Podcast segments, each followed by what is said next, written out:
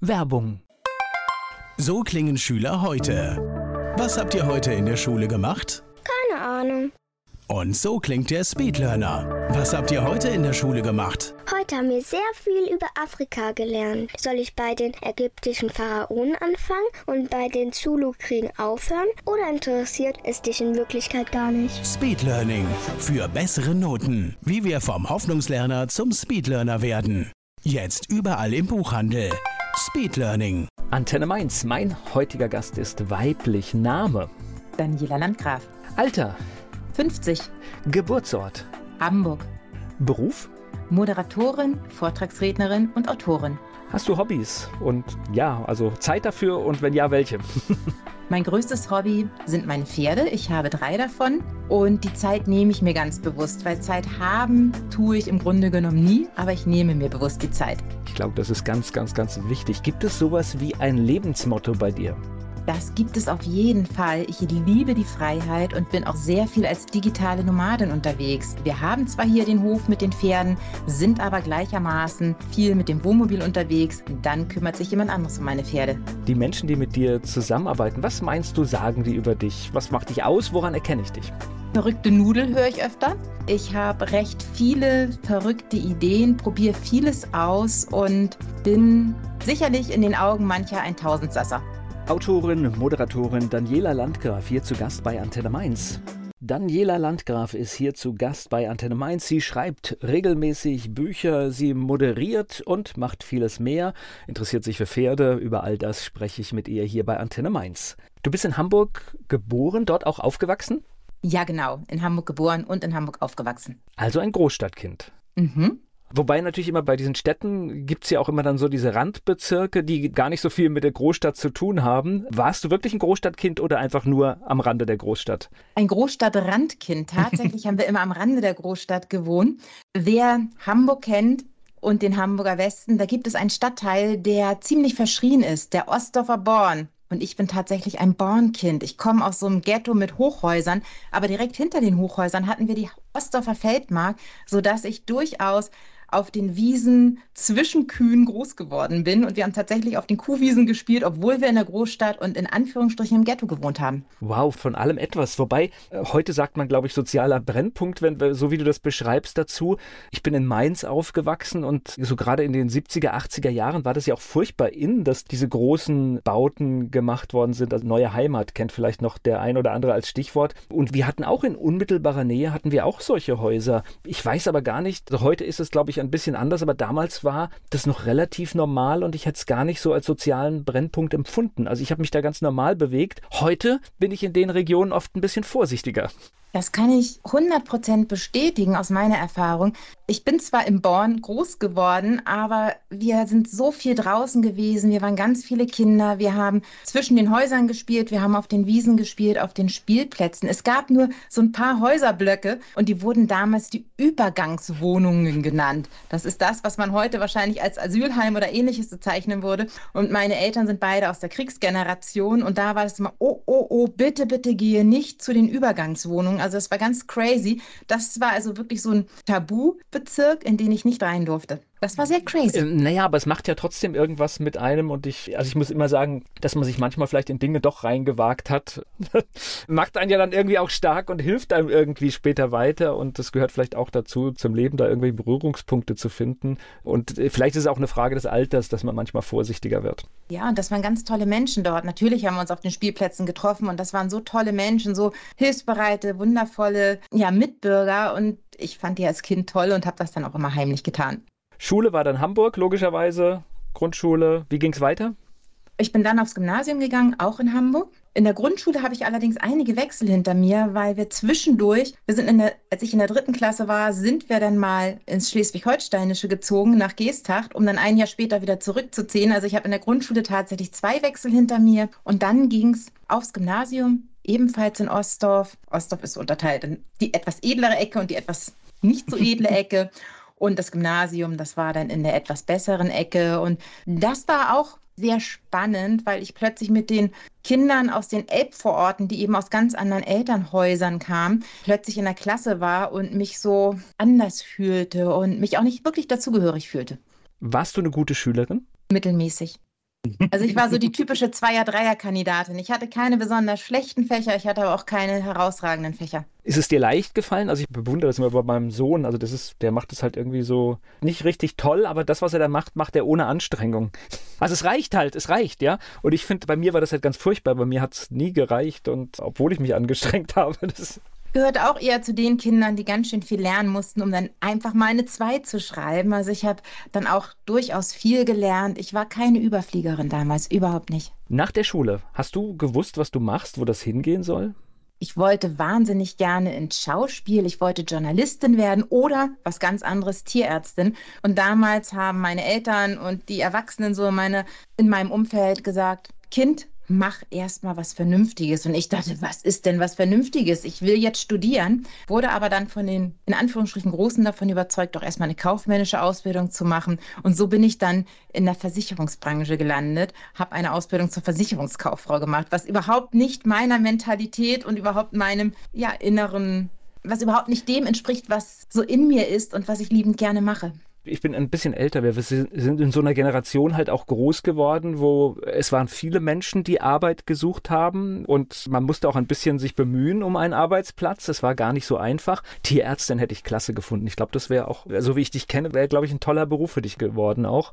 Aber ich verstehe das. Also ich habe das Glück gehabt, weil mich haben auch viele gesagt, mach da irgendwie Beamten und so ein Kram und ich habe mich aber gewehrt zum Glück, weil ich gleich gewusst habe, das wird nichts und ich vermute mal in deinem weiteren Lebensweg hat sich das natürlich auch bestätigt, dass das nichts ist. Das stimmt. Ich bin dann später, also direkt nach der Ausbildung, wollte ich in den Außendienst, weil ich wollte mit Menschen zu tun haben. Ich wollte Gespräche führen und ich war damals noch komplett schüchtern, zurückhaltend. Ich hatte null Selbstwertgefühl. Und dann wurde mir gesagt, was willst du denn im Außendienst? Forget it. Und es gab eine Person damals, ich habe damals bei der Allianz gearbeitet, die gesagt hat, doch, das könnte was werden. Und dann war ich halt viele, viele Jahre im Außendienst, später als Trainerin, als Coach in der Finanzbranche. Und tatsächlich war ich 25 Jahre lang in der Finanzbranche. Immer schon so ein bisschen angeteasert mit dem, was ich heute mache, durch die Coachings, durch die Trainings. Das war immer so das, was mir besonders besonders viel Spaß gemacht hat. Aber ich brauchte tatsächlich bis fast Mitte 40, bis ich anfing, meinen Traum zu leben. Gleich geht's weiter im Gespräch mit Daniela Landgraf. Mit 40 hat sie ihre wahre Berufung erkannt. Daniela Landgraf ist hier zu Gast bei Antenne Mainz. Sie ist Moderatorin, Autorin von mehr als 16 Büchern. Du trittst, wenn man dich jetzt nur so hört, so sehr selbstbewusst und sehr stark auf. Ich höre aber so ein bisschen, du bist, glaube ich, dann im Prinzip eher doch ein introvertierter Typ, wenn ich das raushöre, oder?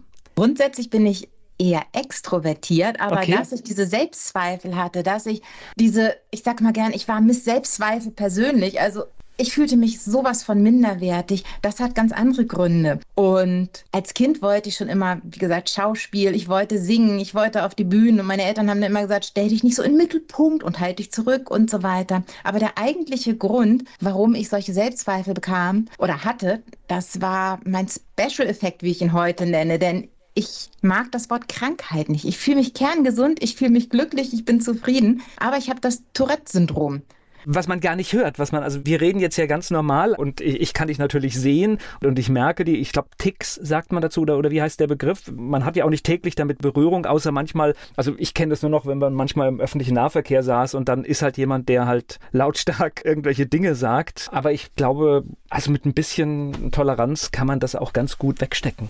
Vor allen Dingen fängt es bei jedem selbst an. Ich sage immer gerne, es ist egal, was du hast. Der eine stottert, der nächste hinkt und der dritte fühlt sich vielleicht nur aus irgendwelchen Gründen minderwertig. Es fängt mit einem selbst an. Und ich hatte zum Glück nie starke verbale Ticks. Also ich habe zum Glück nie die Schimpfworte gebraucht. Ich habe nie irgendwie rumgeflucht. Ich habe manchmal so, dass ich Töne von mir geben muss, aber das kann man elegant in einem Räuspern verstecken. Ich habe mehr so die neuronalen Ticks und die führen natürlich bei manch einem auch für Irritation, wenn ich dann plötzlich anfange, Grimassen zu schneiden oder zu zwinkern oder ähnliches ist. Aber dadurch, dass ich mich selbst so abgelehnt habe, ist das natürlich beim anderen auch ganz anders angekommen. Denn wenn das Tourette-Syndrom wirklich der ursächliche Grund dessen gewesen wäre, dass ich als Kind solche Schwierigkeiten hatte, ich war nämlich immer Außenseiterin, ich wurde nicht gemocht in der Schule, dann wäre es ja heute auch noch so. Dadurch, dass ich es aber so integriert habe und einfach sagt, ja, es gehört zu mir. Und es nervt manchmal. Es macht Schmerzen, es macht Nackenverspannungen. Es ist keine schöne Begleiterscheinung, aber sie gehört eben einfach dazu. Und ich nehme es mit einer ganz anderen Selbstverständlichkeit als damals, wo ich auch noch nicht wusste, dass es einen medizinischen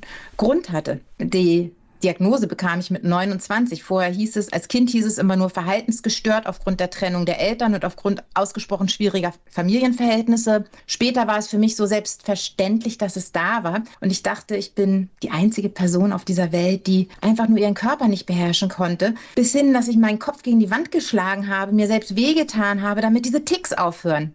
Und wow. mit 29, das war so eine Nebenbei-Diagnose, sagt jemand zu mir, Sie haben das Tourette-Syndrom, oder? Und ich so, was habe ich? Und das hat dann neue Welten eröffnet. Und dauert es noch ganz, ganz lange, bis ich mit dieser Selbstverständlichkeit damit umgegangen bin. Aber es hat mein Leben verändert, dieser eine Satz. Ich glaube, dass auch das Internet in diesem Bereich ein wirkliches Segen ist, dass man heute, wenn man irgend so etwas Spezifisches hat, was nicht so viele haben, dass man halt trotzdem schnell feststellt, ich bin nicht alleine, weil man sehr schnell nachlesen kann. Man findet auch Gleichgesinnte. Also ich glaube, das ist ein großer Vorteil und das war natürlich in der Zeit, wo du aufgewachsen bist, nicht. Das heißt, da warst du vielleicht in Hamburg in deinem Stadtteil alleine und deswegen Außenseiterin. Ja, absolut. Und ich war natürlich komisch für aus Sicht der anderen. Ich kann das absolut nachvollziehen, denn ich habe komische Bewegungen gemacht. Und wenn ich darauf angesprochen wurde, habe ich so getan, als ob ich das gar nicht mitkriege, weil es war mir unangenehm und peinlich. Und ich habe dann oft zu den Leuten, nee, also kann nicht sein oder ich habe irgendwas in den Augen oder nee, nee, alles ist gut, ich weiß gar nicht, wovon ihr sprecht. Und ich war dadurch natürlich, ich habe mich selbst in eine Opferposition hineingebracht und konnte mich auch nicht wehren. Ich war überhaupt nicht schlagfertig und Kinder sind echt fies. Und ja. ich hatte ein ganz, ich habe jetzt letztes Jahr ein ganz, ganz besonderes Erlebnis gehabt. Ich teile es gerne. Bitte? Wir haben letztes Jahr 30-jähriges Abi-Treffen gehabt und dann kam diese Einladung und es ist ja 30 Jahre her und in meiner Erinnerung ist meine Schulzeit einfach gruselig und schlimm gewesen. Ich war totunglücklich in der Schulzeit. Habe aber oft aus dem Erwachsenenverstand heraus gedacht, naja, das ist jetzt, war vielleicht gar nicht so schlimm. Ich habe es nur als so schlimm empfunden. Und das Erste, was kam, wir wurden in eine WhatsApp-Gruppe reingepackt und ich sah diese Namen und mein ganzes System hat mit Alarm reagiert. Ich hatte Gänsehaut, ich hatte Tränen in den Augen, ich hatte Angstsymptome und ich dachte, wie crazy ist das denn jetzt? Da war also wirklich so diese alte Erinnerung angetickert. Und dann ist was ganz Wertvolles passiert. Es haben mehrere Leute mich angeschrieben, mich persönlich gefragt, wie es mir denn geht und dass es ihnen unendlich leid täte, was sie mir angetan haben und dass sie sich wundern, warum kein Lehrer und keiner eingegriffen hat. Und beim Abi-Treffen selber habe ich über mich selber Geschichten gehört, die ich überhaupt nicht mehr erinnerte. Eine kam auf mich zu und sagte, es tut mir so unendlich leid, dass wir dir auf der Klassenreise so viel Dreck ins Bett gepackt haben und dass wir dich so eklig behandelt haben. Ich hatte überhaupt keine Erinnerung mehr und dachte, what? Ach ja, das war ja auch alles. Und so aus der Perspektive von Erwachsenen ist das natürlich nochmal eine ganz andere Nummer. Aber es ist schön, wenn man es so zurechtschieben kann. Das klappt ja nicht immer. Und in dem Fall finde ich das auch, ja, tut es ja richtig gut. Und auf der anderen Seite ist es natürlich, also ich sage immer, vielleicht hast du ja all das, was du geschafft hast, genau deswegen auch geschafft. Ganz bestimmt. Ich bin fest davon überzeugt, dass, jetzt kann man davon halten, was man möchte, man kann jetzt sagen, das ist zu spirituell. Ich bin aber fest davon überzeugt, dass unsere Seelen sich bestimmte Aufgaben hier und jetzt aussuchen. Und es war Teil meiner Aufgabe, denn wie du schon sagst, ich glaube nicht, dass all meine Bücher entstanden wären. Ich glaube nicht, dass ich heute auf der Bühne stünde, wenn ich nicht diese tiefen, schmerzhaften Erfahrungen gehabt hätte. Und ich bin ja auch mit genug Kraft ausgestattet worden von der Natur, um das alles zu überstehen.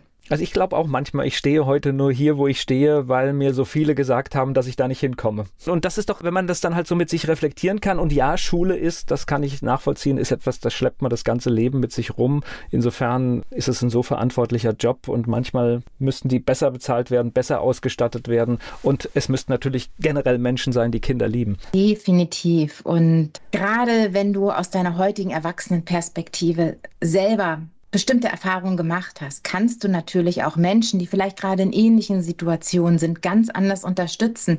Da ist eine ganz andere empathische Ebene, denn wenn du bestimmte Dinge nie erreicht hast oder wie jetzt auch bei dir, du sagst, du würdest da nicht stehen an deinem Mikro, wenn nicht jeder gesagt hätte, das schaffst du nicht. Aber gerade weil du weißt, wie dieser Weg geht und gerade weil du weißt, wie schwierig es ist, vielleicht auch dahin zu kommen, und welche Möglichkeiten es gibt, es zu schaffen. Gerade deswegen kannst du andere darin beraten. Ja, also ich glaube schon, ja, das geht definitiv. Gleich geht es weiter im Gespräch mit Daniela Landgraf. Sie ist Moderatorin, sie ist Autorin, sie hat Pferde und sie hat das Tourette-Syndrom. Ich spreche mit Daniela Landgraf hier bei Antenne Mainz. Ich habe dich so kennengelernt, also du bist reingekommen in den Raum und hast gleich gesagt, was Sache ist. Und es war Klarheit. Mhm. Ist es heute dein Weg? Es kommt drauf an. Inzwischen bin ich so weit, dass ich es in bestimmten Situationen gar nicht sage, weil es vielen Menschen nicht mehr auffällt. Und das ist ganz spannend. Wenn ich die Ticks spüre, heißt es noch lange nicht, dass jemand anderes sie sieht. Und ich war gerade letztes Jahr wieder auf einem Weiterbildungsworkshop zum Thema Moderation. Und es war sehr spannend auch für mich, diese Videos zu sehen. Und die Trainerin sagt, es ist crazy, du bist wie angeschaltet, wenn du vor der Kamera stehst man merkt gar nichts. Und das wirklich für mich zu verstehen, okay, es gibt Momente, da sind die Ticks nicht da. Manchmal, wenn ich jetzt zum Beispiel einen ganzen, ja, wenn ich einen längeren Vortrag halte oder wenn ich so einen ganzen Abend moderiere, eine ganze Veranstaltung moderiere, dann sage ich oft genau das, was ich auch hier am Anfang gesagt habe. Mich gibt es nur mit Special Effekt. Das gehört zu mir einfach drüber hinwegsehen. Das hat nichts mit ihnen zu tun. Manchmal zwinker ich ihnen zu. Vielleicht möchte ich mit ihnen flirten, aber vielleicht ist es auch nur gerade mein Tick oder ähnliches. Also mir fällt dann immer irgendein Spruch ein, den ich dann in dem Moment bringe. Dann habe ich einen kleinen Lacher und dann wissen die Menschen, was Sache ist. Denn ansonsten fangen sie an zu interpretieren. Das ist auch meine Erfahrung mit Dingen, die halt da sind und die man vielleicht nicht wegkriegt. Große Offenheit, offensiv und dann wird aus einer Schwäche eine Stärke. Und da sage ich aber auch gerne, zu Menschen, Achtung, du musst nicht alles offenlegen. Ich nehme mal so den Klassiker bei uns Frauen. Du hast eine Laufmasche. Und es fällt keinem Menschen auf. Wenn du jetzt aber alle darauf aufmerksam machst, guck mal, da ist eine Laufmasche, dann gucken sie alle hin. Oder ein anderer Klassiker, wie oft hast du schon Präsentationen erlebt, wo der Redner vorne sagt, ich hatte gar nicht genug Zeit, die Präsentation vorzubereiten? Oder achten Sie bitte nicht auf Rechtschreibfehler. Und das sind dann so Dinge, wo ich sage, nee, bitte nicht sagen. Damit nimmst du dir, nimmst du dir letztendlich die Energie, nimmst du dir auch ein Stück weit deine Ausstrahlung. Aber wenn so Dinge ganz offensichtlich sind, dann sollten sie angesprochen werden. Jetzt können wir hier so ein kleines Ding geben, was mich furchtbar bei Präsentationen aufregt, wenn jemand anfängt und spricht von sich selbst mit meine Wenigkeit, die heute hier den Vortrag halten darf. Oh, und da sackt's in mir zusammen. Ich würde gerne rausgehen, weil, mein Gott, da darf jemand einen Vortrag halten. Also ist es keine Wenigkeit, sondern er darf den Vortrag halten. Und dann ist es meistens so, weil er eine Kompetenz hat. Und Punkt. Ja. Ich freue mich, hier zu sein. Ja. Reicht. Ja, bin ich voll Gut. und ganz deiner Meinung. Also nur für jeden, der mal demnächst präsentieren muss, das Wort Wenigkeit vergessen wir, das gibt es nicht. So, jetzt erklär mal. Also aus der Versicherung raus in ein neues Leben. Schlagartig oder, oder scheibchenweise? Wie hast du es gemacht? Scheibchenweise tatsächlich. Das ging damals über die Akademie für Finanzberatung, wo ich dann selber meinen Fachwirt, meinen Betriebswirt gemacht habe und verschiedene andere Weiterbildungen. Die haben mich dann irgendwann gefragt, ob ich Lust hätte, Dozentin zu werden. Aus der Dozententätigkeit ist dann die Trainertätigkeit entstanden. Also vielleicht für die Begriffsauseinanderhaltung Dozieren ist eher so Fachinhalt, Training ist eher auf anderer Ebene, also zum Beispiel Kommunikationstrainings, Rhetoriktrainings etc. Und das hat mir wahnsinnig viel Spaß gemacht und eine ganze Zeit lang lief das parallel. Ich war auch nicht immer in der Versicherungsbranche. Ich bin halt relativ früh schon dann in die Bankenbranche rein, wo ich freiberuflich tätig war, später komplett selbstständig. Das konnte ich wunderbar mit der Tätigkeit als Trainerin und Coach kombinieren.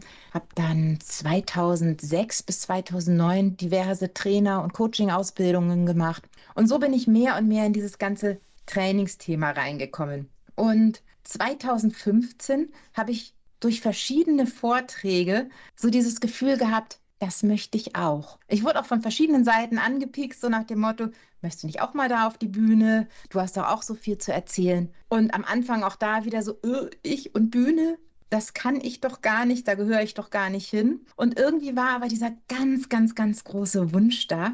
Und dann habe ich diesen Weg weiterverfolgt. Ich bin dann in die German Speakers Association, also den Deutschen Rednerverband, eingetreten, durfte dort ein Jahr lang ein sogenanntes Menti-Jahr machen. Da hatte ich einen ganz tollen Mentor an meiner Seite. Dann habe ich die Speaker-Ausbildung bei der German Speakers Association gemacht. Danach habe ich noch Moderationsausbildungen gemacht. Also ich bin so komplett einen neuen Weg gegangen, wobei Training und Coaching ja auch schon viel mit Reden zu tun hat. Und nach dieser Speaker-Ausbildung hieß es dann, jetzt musst du aber auch mal ein Buch schreiben.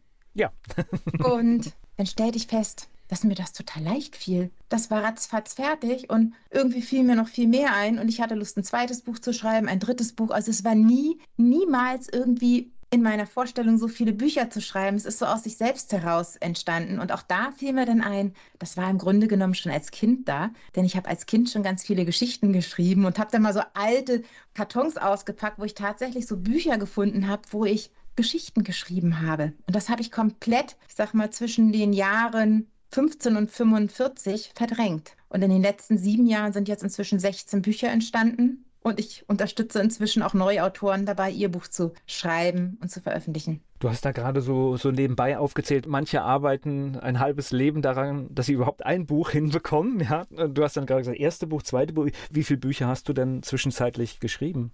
Also mein 16. Buch erscheint jetzt am 28 dritten. Ich habe für die Akademie für Finanzberatung zwei Fachbücher mitgeschrieben. Ich habe auch verschiedene andere Gastartikel geschrieben. Also wenn ich diese ganzen Sachen mal außen vor lasse, ist es jetzt mein 16. Buch, was am 28.03. erscheint. Und ein weiteres sucht gerade ja, die Veröffentlichungsform. Also da bin ich mir noch nicht ganz sicher, ob es über einen Verlag geht oder im Self-Publishing. Also da kommt dann irgendwann nochmal Buch 17. Das wird auch auf jeden Fall in diesem Jahr noch erscheinen. Und bei dieser Anzahl von Büchern und du begleitest auch noch andere Menschen dabei, ist klar, es fällt dir wirklich leicht, weil anders kann das gar nicht funktionieren. Ne? Ja, ist so. Und das habe ich tatsächlich nie so richtig wahrgenommen. Und auch da gilt es, da sind wir wieder beim Thema Selbstwert, was ja so mein Herzensthema ist. Ich schreibe eben auch viel über Selbstwert und mentale Stärke. Wirklich anzuerkennen, okay, anscheinend habe ich da ein Talent. Anderen fällt es nicht so leicht. Und das ist mir tatsächlich auch am Anfang schwer gefallen zu sagen, doch, ich kann das, die Bücher sind gut. Und das wirklich von sich selbst zu sagen, das war echt eine Riesenhürde am Anfang. Du hast hier mit einem Verlag aus der Region ein Buch auf den Markt gebracht und das ist ein, letztendlich ein Ratgeber, eine Anleitung, wie jeder in zwölf Wochen zu seinem eigenen Buch kommt. Das ist schon ein ordentliches Versprechen, ne? Genau. Wobei es natürlich sehr viel von der eigenen Mitarbeit abhängt. Und es hängt davon ab, wie viel Recherchearbeit getätigt werden muss, wie viel Zeit habe ich zum Schreiben. Aber in diesen 84 Tagen, was ja die zwölf Wochen sind, gibt es von mir alles an Wissen, an Input, ob das strukturelle, ob Aufbau, Struktur oder Veröffentlichungsform bis hin zum Storytelling gibt es eben jeden Tag eine Aufgabe, um dann wirklich nach 84 Tagen auch mit seinem Buch durch zu sein. Parallel kann natürlich ein Autor schon Exposés rausschicken an Verlage. Da hängt es natürlich auch davon ab, wie lange brauchen die Verlage, um das Exposé zu prüfen. Oder möchte ein Autor vielleicht etwas im Self-Publishing veröffentlichen. Also es ist definitiv möglich in zwölf Wochen vom ersten Wort bis zur Veröffentlichung, ist aber eher die Seltenheit. Das ist klar. Und ich denke jetzt gerade so im Verlagswesen, die meisten Verlage wollen ja gar nicht ein fertiges Buch haben, sondern die wollen eine Idee haben und dann überlegen sie, passt das, kriegen wir das hin. Wenn man diesen Weg gehen will, da reicht ein erstes Kapitel. Man braucht nicht das ganze Buch. Das kann dann entstehen, wenn ein Vertrag da ist. Definitiv. Und viele Verlage möchten dann auch gerne nochmal mitsprechen, was die Struktur angeht, was vielleicht die Schwerpunkte angeht. Es hängt ja auch davon ab, wie ist der Verlag ausgerichtet. Und manch ein Verlag sagt dann vielleicht, lieber Autor, kannst du bitte noch ein bisschen mehr in diese Richtung oder in jene Richtung gehen? Also ich habe Verlage erlebt, die sind von Anfang an mit im Boot und geben auch ganz, ganz viel Unterstützung. Und ich habe Verlage erlebt, die eben ja, das fertige Manuskript nehmen und dann veröffentlichen. Das ist sehr, sehr unterschiedlich. Ist halt vom Markt, ne? und gleich geht es weiter im Gespräch mit Daniela Landgraf. Sie ist mehrfache Buchautorin, sie hat das Tourette-Syndrom und sie moderiert über all das. Spreche ich mit Daniela Landgraf hier bei Antenne Mainz. Was ist wichtig, wenn ich ein Buch schreibe? Was, ich glaube, so ein bisschen Disziplin sollte man mit sich bringen, weil man muss dann schon jeden Tag ein bisschen was aufschreiben, sonst wird es nichts. Aber gibt es so ein paar grundlegende Tipps? Weil ich glaube, es gibt viele Menschen, die damit liebäugeln über ihr Thema. Wir haben auch viele Experten, wo es auch schade ist, wenn das Wissen verloren geht. Und das Buch ist das Beste, was wir wir haben, weil das ist haltbar. Alle digitalen Dinge verschwinden gerne auch irgendwann wieder. Oh ja. Eine Frage, die ich am Anfang meinen Autoren immer gerne stelle, ist, wozu willst du ein Buch schreiben? Denn es gibt ganz unterschiedliche Beweggründe. Und wenn du ein Buch schreiben möchtest, einfach nur um beispielsweise in deinen Seminaren das Buch rauszugeben oder um deine Expertise zu unterstreichen, ist das ein ganz anderer Ansatz, als wenn du beispielsweise durch das Buch Aufträge kriegen möchtest oder durch das Buch eine neue Leserschaft, eine neue ja, Interessentengemeinschaft finden möchtest. Ein ganz anderer Ansatz wäre, mit dem Buch Geld zu verdienen. Wenn du durch die Buchverkäufe Geld verdienen möchtest, musst du wiederum andere Ansätze nehmen. Und Wir dürfen da an der Stelle aber ehrlich sein, alleine durch ein Buch Geld zu verdienen, ist ein Privileg, das nur ganz wenige schaffen. Zumindest kurzfristig ist es, ist es sehr schwer. Langfristig gibt es dann manchmal Bücher, die durchaus über eine gewisse Zeit zum Einkommen gut beitragen. Ich bin da auch oft auch sehr, ich nenne es fast mal brutal, wenn ich mit jemandem spreche. Ich nehme das auch vorne weg und sage, ich meine es niemals persönlich, aber ich stelle dann auch so Fragen, wenn jemand mit dem Buch Geld verdienen möchte, den Zahn ziehe ich erstmal und sage, es ist cool, wenn du damit Geld verdienen möchtest. Dann solltest du aber in Richtung Belletristik gehen. Das ist einfacher beispielsweise in vielen Fällen, wenn du schaffst, wirklich den Zahn der Zeit zu treffen. Aber viel wichtiger ist es, oder meine Kunden sind meistens eher Kunden, die durch ihr Buch Geld verdienen, also dadurch, um mehr Sichtbarkeit zu kriegen. Aber ich frage dann auch genau, wen interessiert dein Thema? Wenn du den drei Millionensten Ratgeber für Führungskräfte schreibst, was ist wirklich dein USP? Warum? Warum soll dein Buch noch auf den Markt kommen? Warum sollte irgendjemand sich ausgerechnet für dein Buch entscheiden?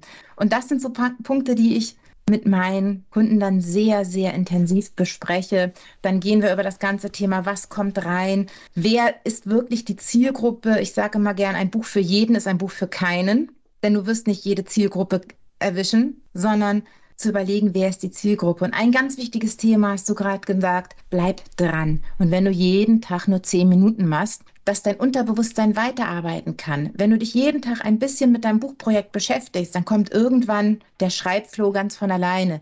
Jetzt lass uns noch mal ganz kurz auf das Thema Moderation kommen. Was machst du da? Ja, beispielsweise sowas wie Podiumsdiskussionen zu bestimmten Themen. Ich liebe es, sehr unterschiedliche Themen miteinander zu verbinden. Also mir wurde auch schon gesagt, ich sei wie so eine Brückenbauerin, weil ich sehr unterschiedliche Themen miteinander verknüpfen kann und daraus ein großes Ganzes mache. Und das macht mir halt einfach unheimlich viel Spaß, da aus verschiedenen Dingen was Neues zu kreieren oder bei Podiumsdiskussionen wirklich den Ball aufzufangen, ihn zu verwandeln, zum nächsten weiterzugeben. Das ist etwas, was mir viel Spaß macht. Aber selbstverständlich mache ich auch andere Veranstaltungen, ob es nun eine Gala ist, ob es eine Preisverleihung ist oder einfach eine Speaker-Veranstaltung, wo ich Speaker anmoderiere. Auch das macht mir sehr viel Spaß. Und wenn du dann entspannen willst, dann sind die Pferde dran? Ja, genau. Manchmal schnappe ich mir einfach nur ein Pferd, Halfterstrick ohne Sattel drauf und genieße einfach die Natur, den Wald, die okay. Pferde. Das heißt, du hast eigene Pferde, mehrere wahrscheinlich? Ich habe drei eigene Pferde, genau. Okay. Ich finde, Umgang mit Tieren ist immer was Schönes, weil da kommen wir wirklich runter und sind so völlig bei uns und vergessen ganz vieles, ja. Ja, wir haben das Glück, dass wir vor anderthalb Jahren einen ganz, ganz tollen Hof gefunden haben im Schleswig-Holsteinischen, wo wir mit den Pferden zusammenleben können. Das heißt, meine drei Pferde stehen von hier aus jetzt quasi 100 Meter hinter mir. Und wir haben noch zwei andere Pferde mit hier aufgenommen. Also wir leben hier mit fünf Pferden zusammen und es ist einfach total schön. Wir haben einen Wald schräg gegenüber von unserem Grundstück. Wir haben die Ostsee nicht weit entfernt. Und ich liebe es einfach in der Natur zu sein und mit den Tieren zusammen zu sein. Gut, Pferde bedeutet auch immer Handarbeit noch dazu, ne? Ja. ich äh, habe das richtig in Erinnerung. Ich meine, deine Liebe zu Pferden. Du hattest auch, glaube ich, mal einen schlimmen Unfall, ne? Das warst du mit den Pferden, ne? Ja, 2019 habe ich einen sehr, sehr schweren Unfall gehabt. Da haben meine Pferde noch auf Mallorca gelebt. Wir haben eine Zeit lang viel Zeit auf Mallorca verbracht. Die Pferde waren auch da. Und es war eine sehr unglückliche Situation, wo mein Pferd in Panik geraten ist, irgendwie sowas wie Rodeo gemacht hat. Ich bin runtergefallen und das, obwohl ich seit 35 Jahren reite. Und das Pferd ist über mich rüber galoppiert, hat mich genau in der Mitte des Brustbeins getroffen. Gott sei Dank. Nicht auszudenken, was passiert wäre, wenn es mich fünf Zentimeter weiter oben oder weiter unten getroffen hätte oder zehn Zentimeter. Brustbein war gebrochen, fünf Rippen waren gebrochen und ich hatte Luft außerhalb der Lunge und ich war einige Zeit auf der Intensivstation und durfte da auch interessante Erfahrungen zwischen den Welten machen, um es mal ganz vorsichtig auszudrücken. Also ich bin glücklich, dass ich noch eine Verlängerung dieses Lebens bekommen habe, denn es war verdammt knapp 2019. Es zeigt aber auch die Liebe zu den Tieren, ne? Wenn du heute weiter mit den Tieren so äh, zusammenlebst und so viel Zeit verbringst, zeigt das, dass du es auch richtig einordnen konntest. Es sind halt Fluchttiere, sie können nichts dafür, ne? Können definitiv nichts dafür. Es hat mich und das Pferd, das war mein Herzenspony, sehr stark traumatisiert. Beide im Umgang miteinander. Also da war nie wieder hundertprozentig Vertrauen, leider. Und ich habe mich jetzt tatsächlich Ende letzten Jahres von diesem Pferd getrennt und ins, in ein ganz tolles neues Zuhause gegeben. Eine Freundin von mir, die auch Pferde hat. Und der blüht da wieder so richtig auf. Und es ist für uns beide gut. Ich habe mich aus Liebe von diesem Pony getrennt, weil es ganz spannend war. Es ist jetzt dreieinhalb Jahre, fast vier Jahre her. Und dennoch war dieses hundertprozentige Vertrauen nie wieder da. Okay, spannend. Ne? Ja, aber natürlich, Tiere sind auch einfühlsame Wesen und die vergessen natürlich Dinge auch nicht, ja. Der ist da total happy, der ist da wieder so richtig aufgeblüht. Und auch für mich ist es jetzt tatsächlich entspannend, weil ich mich jetzt natürlich um die restlichen drei mit mehr Zeit kümmern kann. Ich danke dir für deine Zeit. Wenn jetzt jemand sagt, ich möchte ein Buch schreiben und ich brauche Hilfe. Wie findet er dich denn? Unter www.danielalandgraf.com und da gibt es eine Unterseite, schreib dein Buch. Okay, also das heißt, man kann ganz einfach Kontakt aufnehmen und man, man soll sich auch nicht scheuen. Das heißt also auch jede erstmal so merkwürdige Idee, also ich, ich meine, das Nein hat man ja sowieso, wenn man nichts macht, aber vielleicht einfach mal jemanden draufschauen lassen, der, der ganz viele Sachen schon geschrieben hat und Ahnung vom Business hat, ist vielleicht nicht die verkehrteste Idee, ne? Auf jeden Fall. Und manchmal sind es nur Kleinigkeiten, die es zu verändern gilt, dass dann dieses Buch, was vielleicht erstmal chancenlos aussieht, doch eine große Chance bekommt. So 16 Bücher habe ich mir irgendwie so gemerkt. Das heißt, wir sprechen uns bei 32 dann wieder. Alles klar, machen wir. Ist wahrscheinlich nächstes Jahr, ne? Danke für die Zeit. Sehr gerne. Danke für die Einladung hier.